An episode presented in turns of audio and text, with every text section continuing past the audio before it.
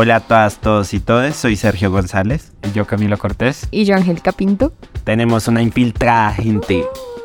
una cordial invitada e infiltrada.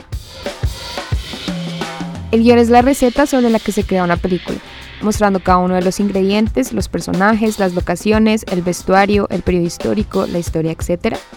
Al hablar de creaciones de personajes, los guionistas definen su carácter, aspecto físico, rasgos morales y la manera en que estos afrontan su realidad. En este sexto capítulo le haremos zoom a los guionistas y la manera en que guionistas femeninos y masculinos construyen a sus personajes. Bienvenidos.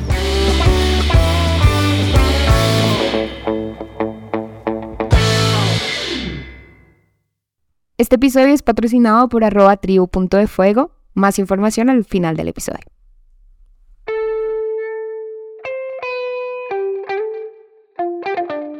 El día de hoy vamos a hablar, como lo dijimos, sobre los guionistas, tanto mujeres como hombres, y su perspectiva en las distintas historias.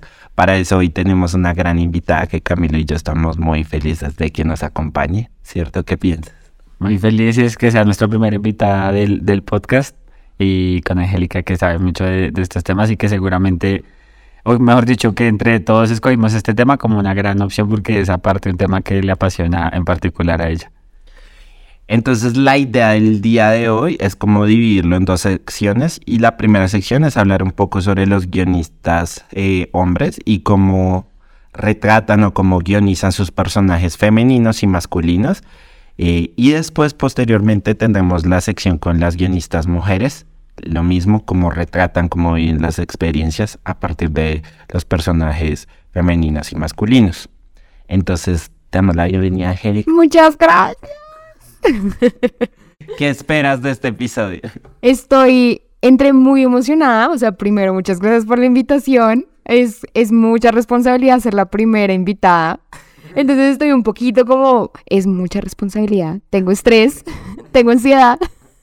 Y segundo, estoy muy emocionada porque como decía Camilo, sí es un tema que me, me apasiona, me parece muy interesante, que me gusta discutir sobre el tema. Entonces, nada, esperemos que todo que todo salga perfecto.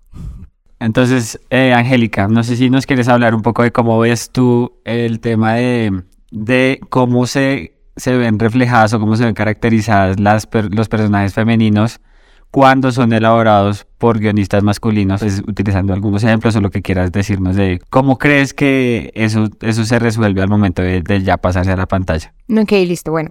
Em, yo sí siento que los escritores masculinos tienden a representar a sus, a sus, a sus personajes de una manera muy tradicional, es decir, el hombre siempre es el héroe, el que va y vive la hazaña y vive el viaje, va y experimenta las cosas y siempre tiene un apoyo en la mujer. Entonces la mujer siempre está representada como la amante, el interés amoroso, la persona a la que tiene que ir a salvar, o su madre que siempre representa un apoyo emocional.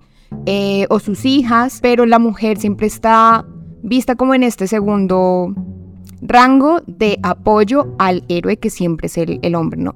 Lo vemos mucho como en películas como El Padrino de Francis Ford Coppola, que toda la película vemos como son todos los hombres que son los que llevan las riendas de la familia, de los negocios, de todo lo que pasa en la película, de todas las aventuras de la película Em, y las mujeres solo son o sus hijas o sus amantes o sus esposas, em, pero siempre están ahí en, en, esta película de Francis Ford Coppola y en su trilogía uno sí ve como todas las mujeres en la vida de Michael y en la vida de Tony y sus hermanos son simplemente el apoyo emocional o el interés amoroso de Michael. No representan ningún tipo de de aventura, no tienen ningún tipo de aventura, no tienen ningún desarrollo de personaje, todo le pasa a Michael como el héroe. Eh, ya, no sé ustedes qué piensan al respecto. Me pongo a pensar si eso puede que refleje algún tema como de la época, en el sentido de seguramente hubo una época en la que alguien podría pensar, como una época en la que en efecto eso sí pasó así, digamos, muchos de los hombres estaban, digamos, eran los que manejaban las finanzas de la casa, eh, y entonces las mujeres aparecen como en sus vidas como unas personas que simplemente los apoyan y pues eso se, está, se ve reflejado en esa época, en, esas, en ese tipo de películas o en esos guiones. o, o si eso no es así, más bien es una cuestión errática de los guionistas de ignorar ciertas formas o ciertas, ciertas cosas que, que podrían, o que en la vida real eso sí se estaba presentando, es decir, un papel más protagonista de la mujer o de las mujeres en la vida de los, de los personajes. Es decir, yo entiendo tu punto. Si hay una cierta tendencia de los guionistas a representar la realidad y la realidad entre comillas, porque sí es verdad que la mujer ha tenido unos, unos roles mucho más dados a la casa, al hogar, a cuidar de los hijos, etc. Pero sí también siento que los guionistas representando todo lo que pasa en la vida dejan de lado muchas historias protagonizadas por mujeres que en esa época, no sé, la revolución femenina, eh, toda la lucha por sus derechos y demás no fue tan representada como si fueron representadas las luchas de las mafias contra las policías. Entonces sí es un sesgo ahí de qué historias vamos a contar.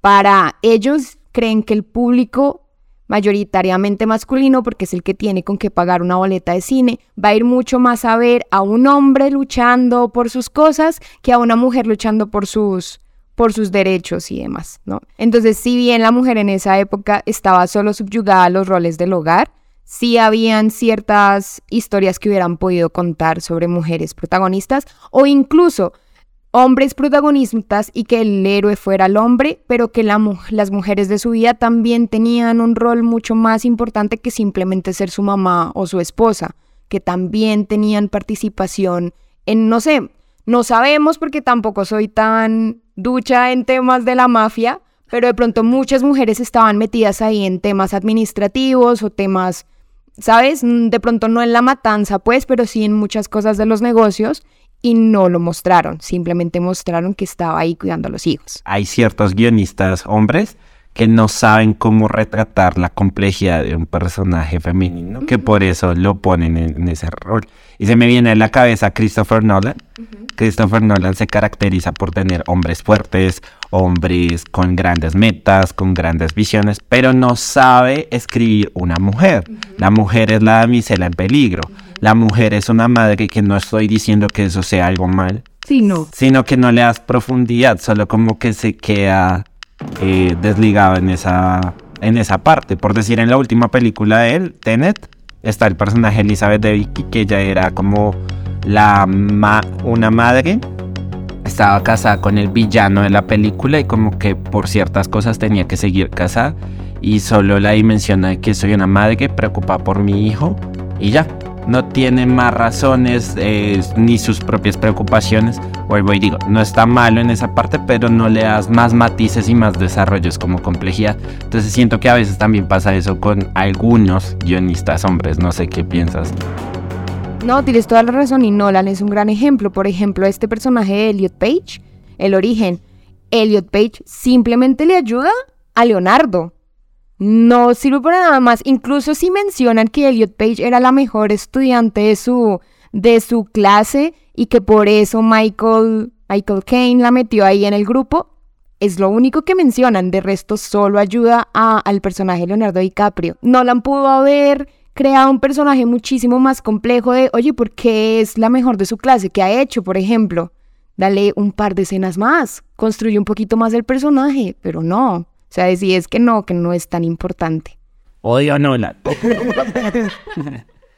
Creo que el tema está en que muchos personajes parten de ciertos estereotipos, o sea, es normal, digamos, una mamá, como, o sea, un protagonista como con una mamá, pero esos, bueno, más que un estereotipo, esos roles que desempeñan esas mujeres dentro de, los, dentro de la vida de los hombres que están como protagonistas, eh, no son complejos, sino que suelen ser muy Sí, como muy superficiales en primer lugar y segundo también están muy acotados a ciertos roles que incluso le, restan un poco de complejidad, incluso también al personaje de hombre. Entonces, por ejemplo, me imagino un personaje que solo tiene en su vida mujeres que, con las cuales tiene roles románticos o con las cuales tiene un rol de hijo y madre y ya. Digamos, un papel de una mujer amiga en la vida de un hombre es muy curioso que eso no se encuentra mucho o hay muchos guionistas o muchos directores que no no logran escarbar una relación de amistad entre un hombre y una mujer que no sea por fuera de una relación romántica o que no sea por fuera de una relación sexual. ¿Ustedes creen ahí que eso se debe a que no creen que haya igualdad entre hombres y mujeres y por eso no se representa el compañerismo entre la figura femenina y masculina? Pienso que puede ser porque los espacios en donde se encuentran hombres y se encuentran mujeres, al menos en la narrativa como, digamos, de lo que está o, que, o lo que se ha venido históricamente como retratando las pantallas y también como en algunos círculos de, de hombres es, es muy cerrado, o sea, los hombres como que se juntan con los hombres en sus espacios, entonces perciben a las mujeres desde otro punto de vista y las mujeres eh, como que se están, están en su círculo. O sea, yo creo que es una vaina de que la igualdad no se logra representar porque esos espacios que conviven cada uno de los, los grupos no están no se ven, al menos en la pantalla, no se ven como mezclados. Como eso ha ido cambiando poco a poco, pienso yo, por ejemplo, uno logra encontrar, no sé, comparado con hace muchos años, más eh, mujeres trabajando en el espacio de trabajo de uno. Entonces, el rol de una compañera de trabajo puede ser ahora mucho más real como para una persona y eso puede,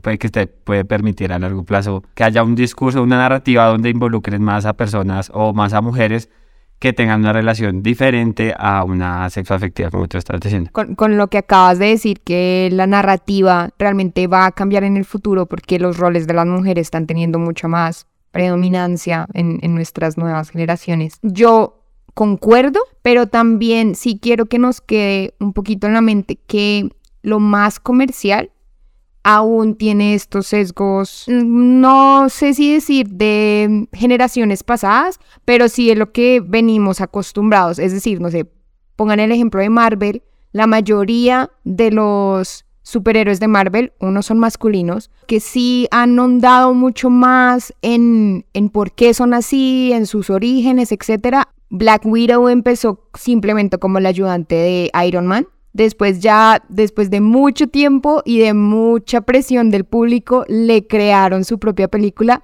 que no fue tan exitosa como las demás, porque yo siento que sí la sacaron en un tiempo mucho más tardío que... Como por sacar, ¿no? Exacto, como por hacer feliz al público, no porque realmente vamos a darle como toda la publicidad a la de Black Widow y es nuestro proyecto principal, no.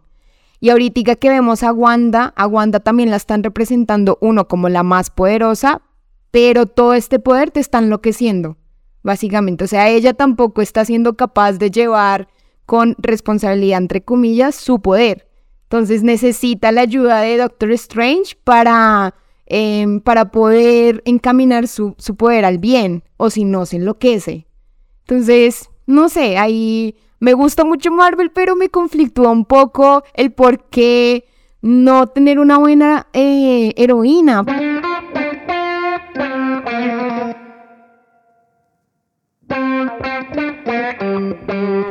Bueno, en esta sección vamos a hablar sobre las guionistas femeninas o las guionistas mujeres. Quería arrancar con lo último que dijiste, que fue de Wanda. Si bien en Doctor Strange es, hay guionistas hombres, hay que traer la otra perspectiva de cómo se ve a Wanda, que es en su serie WandaVision, que fue escrita totalmente por Jack Sniper, que es una mujer. Entonces, ¿cómo cambia la perspectiva? Porque ahí es una guionista mujer y como ella la escribió, sí, tienes un problema de salud mental, ni siquiera la representa como alguien loca, sino una persona que tiene un duelo. Sí y ves los distintos matices que ella atraviesa en muchas cosas. Entonces creo que esto es un gran ejemplo de cómo podemos arrancar esta sección, de cómo se diferencia la escritura de una mujer con la escritura de un hombre. No sé qué piensan ustedes o si quieren traer otros ejemplos. No, no, no, Wanda es un gran ejemplo desde eso. Desde WandaVision entendemos por qué se comporta así, cuáles son sus motivos, qué la hace feliz, que no, no está loca, simplemente tiene un problema de salud mental.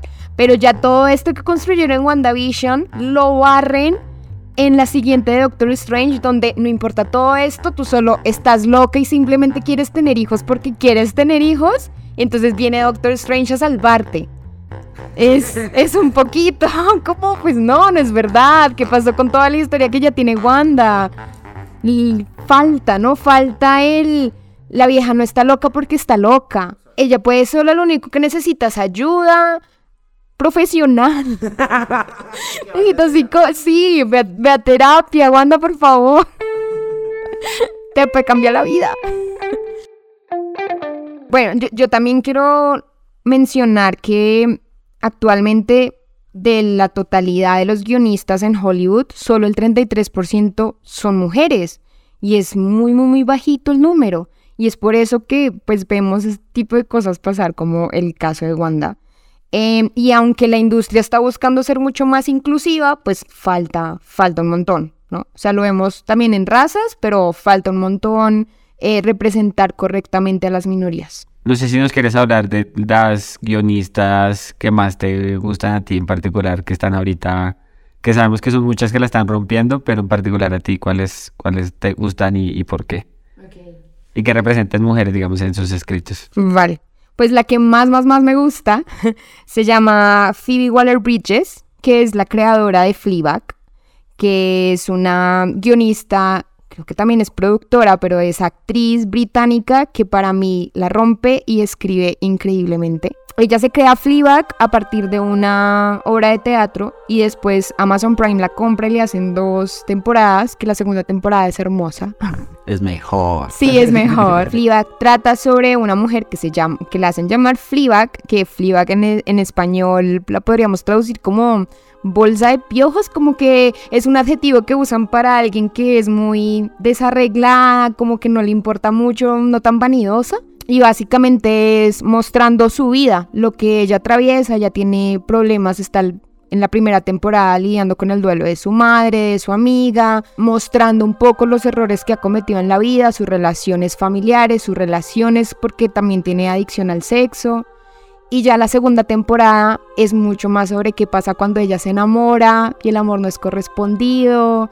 em, y cómo ella lucha contra todo esto y se replantea, pues mm, es muy como de su búsqueda y de encontrarse a sí misma. ¿Qué sientes que eso, no sé, digamos, me surge la pregunta de por qué eso puede llamar la atención comparado con otros escritos de, de cómo se ven mujeres en, en la pantalla? O sea, no sé si es la complejidad o si, si te sientes como representada de alguna manera o, o qué hace que, que tanto a ti como seguramente a muchas otras mujeres ver a ese tipo de personajes en la pantalla los haga sentirse, no sé, o que les guste al menos.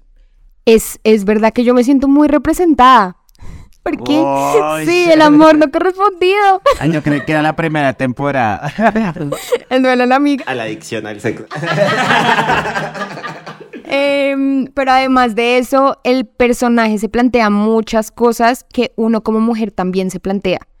¿Cuál es tu lugar en el mundo? ¿Cuál es tu rol? Lo que estás haciendo de tu trabajo y la vida que elegiste. Si es lo que quieres, porque ella también lucha mucho contra las expectativas familiares. Su hermana tiene un trabajo increíble en finanzas, como la gente que tiene trabajos increíbles en finanzas. Y ella en contraposición pues decide una vida mucho más artesanal. Entonces es como también compararse con otra mujer que es muy mucho más exitosa, entre comillas, en lo que espera la, la sociedad.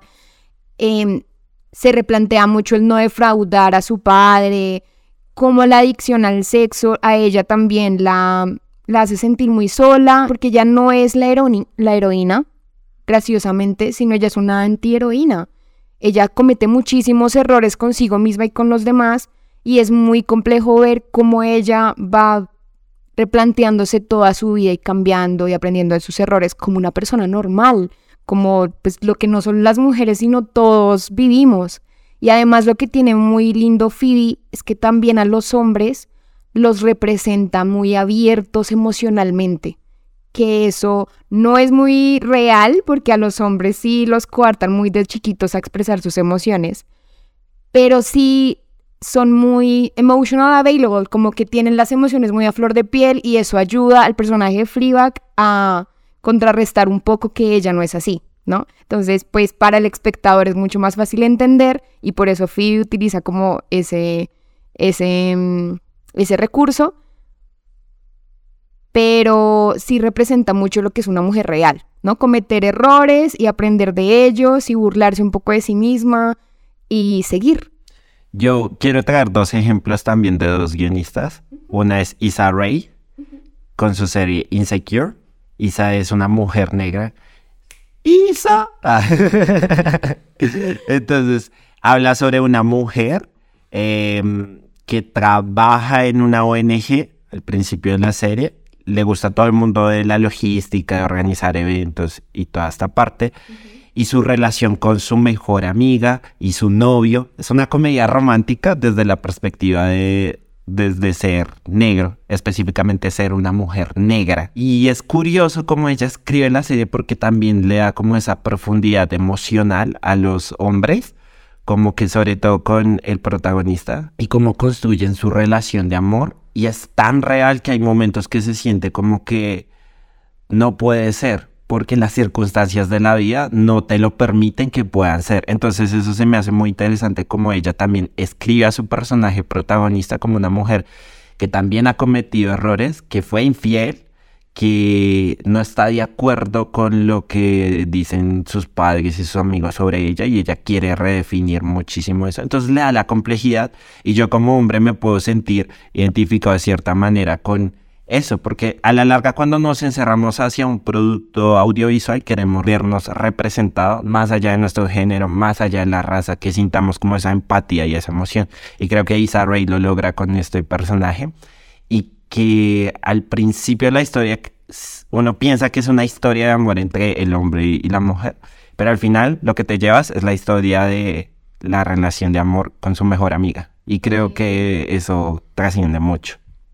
Y otro ejemplo es Brit Marlin, que ella escribe la serie The Away y ha escrito otras películas independientes de ciencia ficción. La traigo porque ella es una guionista mujer en este género. Sí, que ciencia ficción está predominantemente escrito por hombres. Ajá. Y ella le da matices a los hombres, pero como a través de sus personajes femeninos le da como que ese involucramiento a los hombres y que entiendan que hay esperanzas, que hay sueños, que hay logros que se pueden cumplir y se siente de manera tan orgánica que uno también se identifica con ese tipo de personajes por más raro que sea, por más raro que ella vaya y habla con un pulpo, ah, te creo porque estás hablando con un pulpo, porque tu propósito es ver la bondad de toda la humanidad y cómo nosotros podemos ser los héroes de nuestras propias vidas. Entonces, estos dos ejemplos se me hacen muy buenos porque son muy buenas guionistas, que como lo dije antes, siempre busco verme representado en la pantalla, independiente de que sea una mujer o un hombre.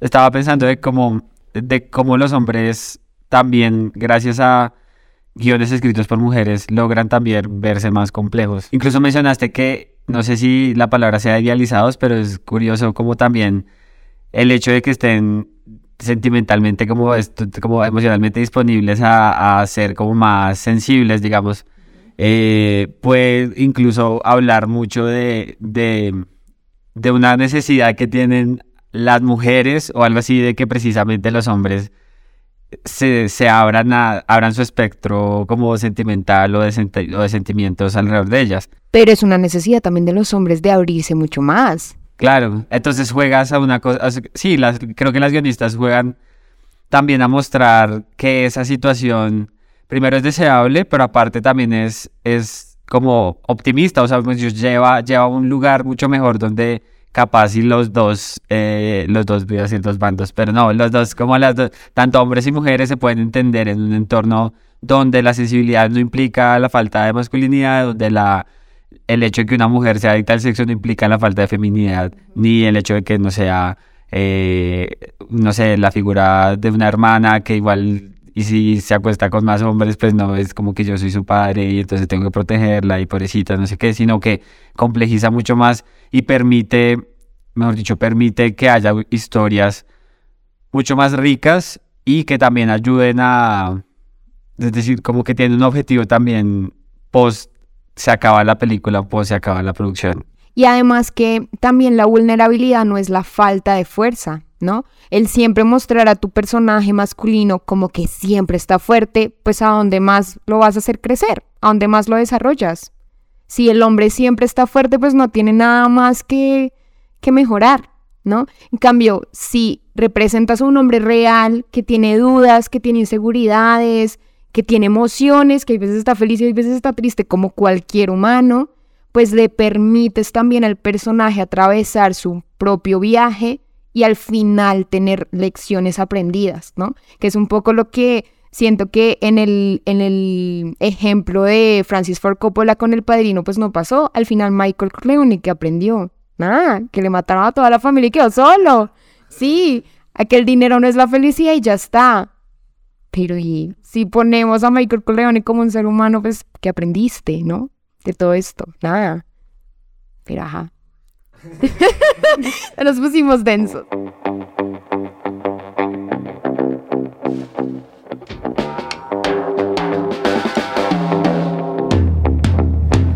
Y ahora, en la mira, la sección donde le recomendamos lo que tenemos en el ojo, vamos a darle recomendaciones rápidas. Cada uno va a decir una recomendación, entonces voy a empezar yo. Porque, hombre. no aprendí nada. Ah. No hemos luchado tantos años. bueno, eh, yo tengo en la mira la serie Yellow Jackets. Es con personajes femeninos. Imagínense una mezcla de los con Mingers, por así decirlo. Eh, en, una, en un bosque abandonado.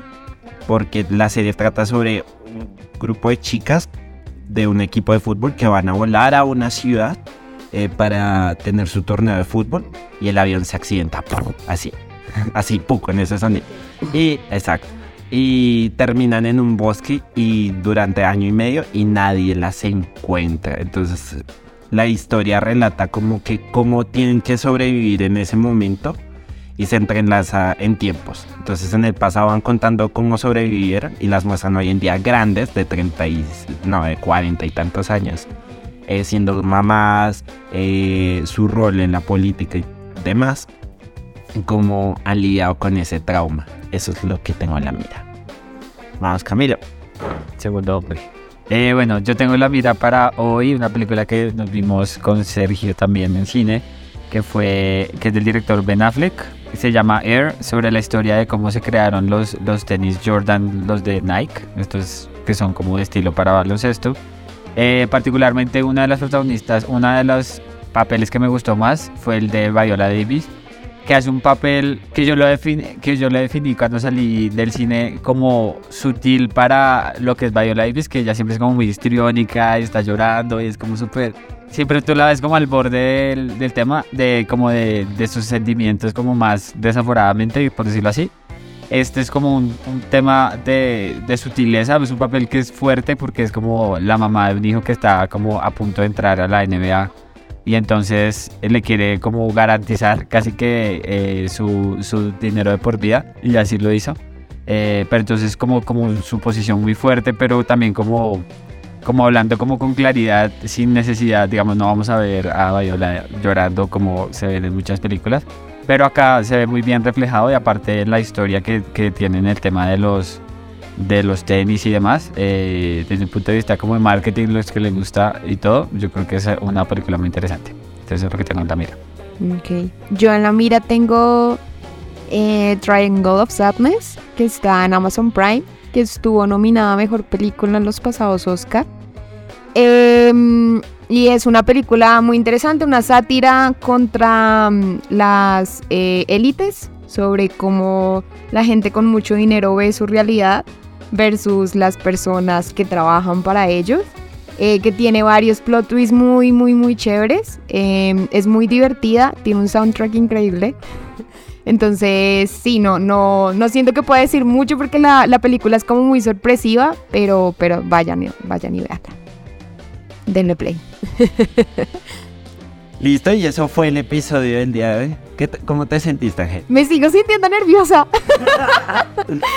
no, pero le hiciste bien, le hiciste bien. Bueno, eh, les queremos decir que este episodio está patrocinado por algo importante. Angélica, ¿nos quieres decir de qué trata Tribu de Fuego? Eh, este episodio también es importante porque es el primer episodio que tienen patrocinado y es patrocinado por arroba tribu.defuego, un restaurante vegano que queda en la 45 con Caracas, en Bogotá.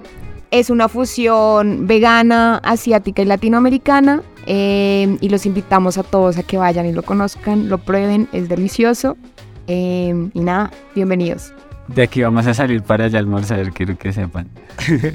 cinco estrellas cuando vayan y lo visiten. En Google y sin molestar, solo tiene cinco estrellas. Así que ahí les dejo el tip. O sea, por algo solo tiene cinco estrellas. Listo, entonces también no olviden encontrarnos en redes sociales, tanto a Camilo y a Angélica y a mí, por si nos quieren preguntar, decir si estoy de acuerdo, eres lo máximo, eres lo mejor, Oh, Sergio, no. te amo. Ajá. Oh, no, Sergio, ¿qué fue lo que dijiste? Por favor. Exacto, a mí me pueden conseguir en Twitter, Instagram y Letterboxd como arroba andremosfera. A mí como Milo Cortés G. Y a mí como arroba pinto con, con doble O. Uy. No se olviden si nos escuchan a través de Spotify de suscribirse, dan- darnos cinco estrellas. Eh, también abajo están las show notes del capítulo para que vayan y vean que Angélica hizo una investigación muy cool. Le estamos dando la representación. Mujeres, mujeres. y nada, nos escuchamos dentro de 15 días.